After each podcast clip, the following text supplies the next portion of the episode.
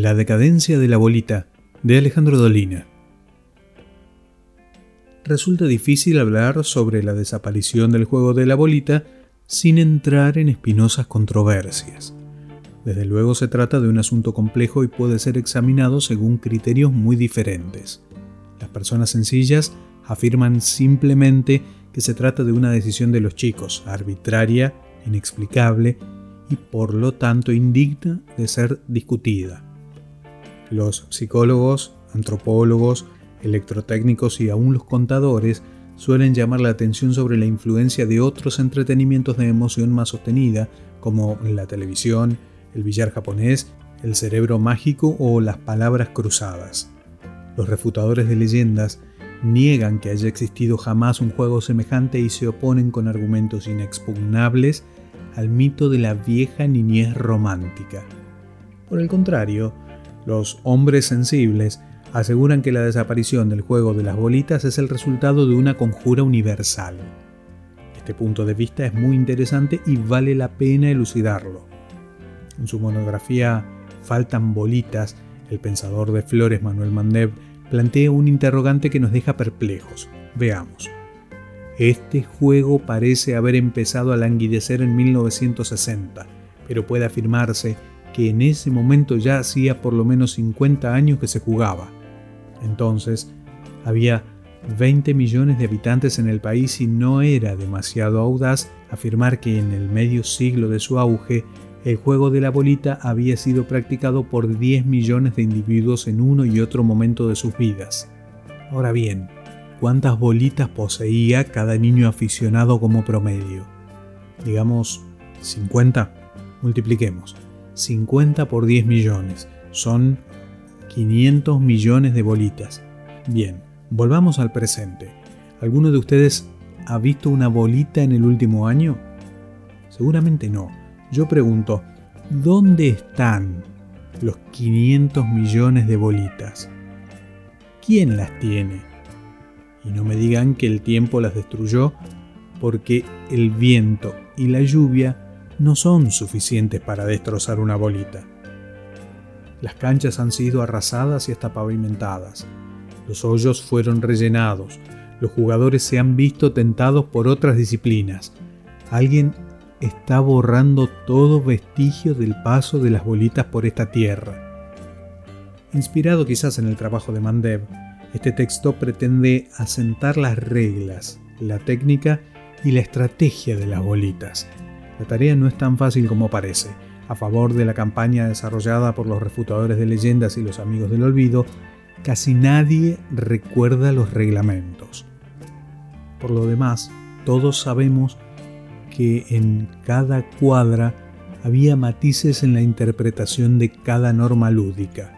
No obstante, luego de la publicación de esta nota, es probable que algún pequeño número de pibes sensibles se ponga a jugar, aunque más no sea, a modo de desplante ante el universo.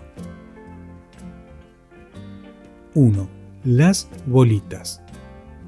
Se trata de pequeñas esferas, casi siempre de vidrio su diámetro es variable. Las más chicas se llaman piojos o pininas, las medianas son las más frecuentes y están las grandes o bolones que suelen utilizarse en el juego del triángulo. Años atrás podían reconocerse diferentes pelajes de bolitas. Las más hermosas eran las lecheras. En ellas predominaba el blanco, siempre mezclado con algún otro color. Eran semiopacas, no se podía ver a través de ellas y la variedad de diseños y combinaciones era enorme. Estaban también las semitransparentes de colores fríos, casi siempre verdes o azules. Eran como cachos de sifón. En el interior a veces se adivinaba un filamento gelatinoso y más bien repugnante. Salvo excepciones, eran unas bolitas de porquería. Sin embargo, la última generación de niños jugadores solo conoció esas bolitas. Las lecheras desaparecieron misteriosamente Miles de personas jamás han visto una. Las más recientes son las llamadas bolitas japonesas, más livianas que las convencionales y totalmente inútiles para jugar. Su aspecto es el de una esfera transparente con un pelito de color en su interior. Todo niño poseía una bolita preferida, que era la que utilizaba para jugar. Se llamaba puntera. El resto de las bolitas servía para pagar las deudas provenientes del juego. Si acaso una racha adversa obligaba al niño a entregar la puntera, se le otorgaba a esta noble bolita el valor de 4 o 5.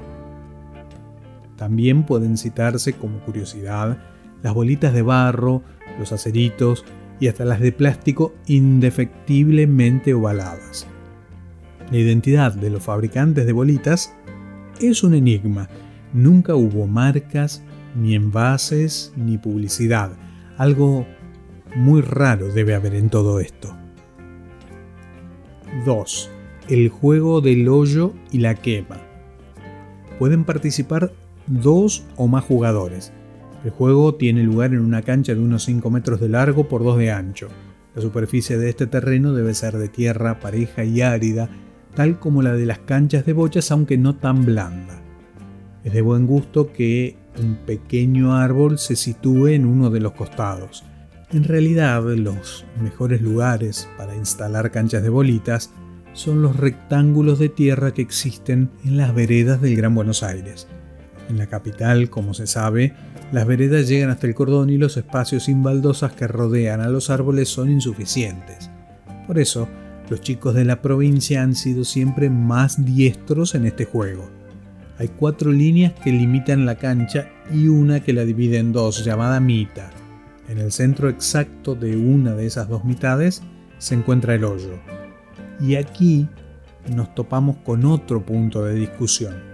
Algunos prefieren excavar el hoyo con una chapita de naranjín, otros entierran una bolita y después de extraerla ensanchan el cráter resultante. Los más desaprensivos clavan el taco en la tierra y lo hacen girar obteniendo de ese modo enormes cacerolas que desvirtúan el carácter del juego. Los jugadores se sitúan detrás de la línea de salida, que es la línea más corta, más lejana del hoyo. Uno a uno van lanzando sus bolitas, tratando de colocarlas en el lugar más cercano al citado agujero. Esto es de capital importancia, pues después del tiro de salida, el primero en jugar será quien se encuentre más próximo al hoyo. De este modo, si uno observa que el jugador anterior ha conseguido arrimar demasiado bien, mejor será que no trate de superar esa marca y busque los lugares más seguros de la cancha.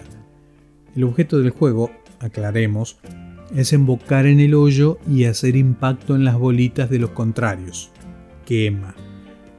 Los jugadores quemados van egresando del juego y pagando a quien los quemó. Cuando queda solamente uno termina la ronda y comienza otra. Cada participante va evolucionando con su bolita conforme a una cierta estrategia. Algunos persiguen a su presa y se van acercando cada vez más a un riesgo de quedar ofreciendo un blanco fácil. Otros buscan siempre los lugares lejanos y hacen tiros largos, es decir, rugen. Si una bolita sale fuera de la cancha debe permanecer en el lugar donde ha quedado para que los otros jugadores le tiren si así lo desean. Al corresponderle nuevamente el turno, el jugador podrá efectuar su tiro desde cualquier punto de la línea atravesada por su bolita al salir. 3. La bolita y el canto. Para obtener prioridades y anunciar decisiones o reclamar la vigencia de ciertas reglas, es necesario en la bolita pronunciar a voz en cuello algunos conjuros predeterminados. Veamos una pequeña colección de ellos. Bolita cola es en realidad la invitación o desafío a jugar y también la reserva del privilegio de tirar último. También puede decirse bolita cola no puntié, esclarecedora frase que indica que uno no tiene intenciones de someterse a ningún punteo o arrimada previa para establecer el orden de salida. Mita al medio, buena al tiro. Canto que solo puede realizar el que tira último en la salida. Si el tipo considera que alguno de sus rivales está demasiado cerca del hoyo, le suelta el canto y le da el hoyo por embocado. Pero, eso sí, lo obliga a poner su bolita en la mitad, expuesta a su disparo inicial. Buen repe. Ante la proximidad de la pared, se grita este conjuro para indicar que si el impacto se produce de rebote, también será válido. El canto contrario es mal repe pica paso, declaración de voluntad que asegura la posibilidad de colocar nuestra bolita a un paso de distancia si un pique traicionero la pone a merced del rival. Algunos niños tabures suelen retrucar de hormiguita para reclamar que el paso sea pequeño. Voladora, agrega entonces el primer niño, y se manda un paso de 4 metros. También puede aullarse pica no paso. Cuantas quiera. Como el jugador que emboca en el hoyo o realiza una quema vuelve a tirar, muchos niños proceden a sacudir tres o cuatro quemas seguidas a la misma bolita, con el fin de irse acercando a otros objetivos. Para poder hacerlo, debe pronunciar las palabras que encabezan este fragmento. Corta, retira, no garpa. Salvedad con que el pequeño que va ganando anuncia su derecho a abandonar el juego en cualquier momento sin que este raje le resulte oneroso. Bien Sonati. Experiencia más bien ranfañosa, según la cual se pretende que los impactos hechos en nuestra bolita hagan ruido o no se paguen. Mueve pajita garpa bolita. Pareado pentasílabo que es de lo último y se profiere cuando la bolita contraria está en el medio del pastito. Existen infinidad de fórmulas. Buena línea recorrida, hoyo antes de quema, buena mengua, etc.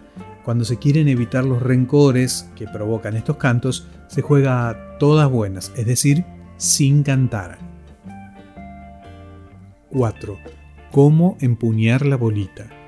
Para efectuar el disparo debe colocarse la mano izquierda alzándose sobre sus dedos en el punto exacto donde estaba la bolita.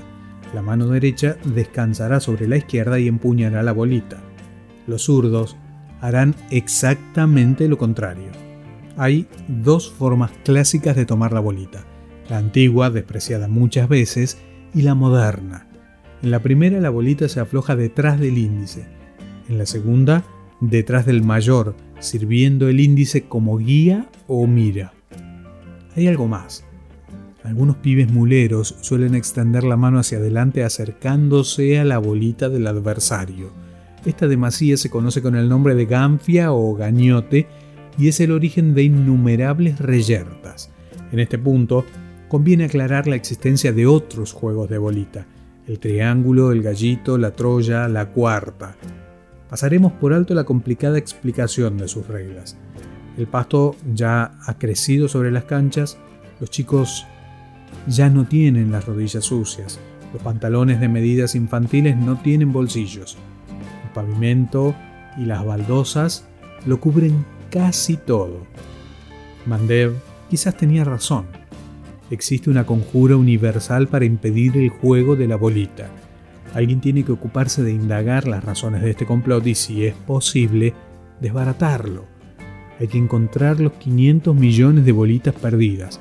Hace pocos días, el autor de esta nota trató de dar con el frasco donde guardaba unas pocas docenas. No estaba. Tampoco estaba la caja de chapitas, el álbum de figuritas, ni el trompo, ni los autitos con masilla. Algo malo debe estar ocurriendo. Del libro Crónicas del Ángel Gris de Alejandro Dolina, La decadencia de la bolita